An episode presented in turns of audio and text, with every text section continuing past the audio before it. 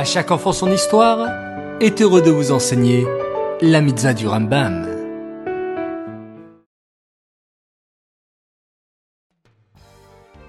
Bonjour les enfants, Bokertov, nous revoilà de nouveau présents pour notre rendez-vous quotidien autour de l'étude des mitzvot du Rambam. Vous allez bien? Baruch Hashem. Aujourd'hui nous sommes le 28 Iyar et aujourd'hui cela va être facile car nous avons la même mitzvah qu'hier. Tu t'en souviens?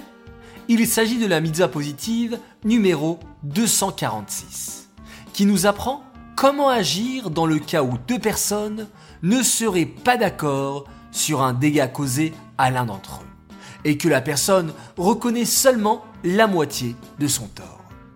Par exemple, Myriam et Simcha ne sont pas d'accord et elles se rendent au tribunal. Simcha dit J'ai donné mon bracelet et ma bague à Myriam pour qu'elle me les garde et elle ne me les a pas rendus.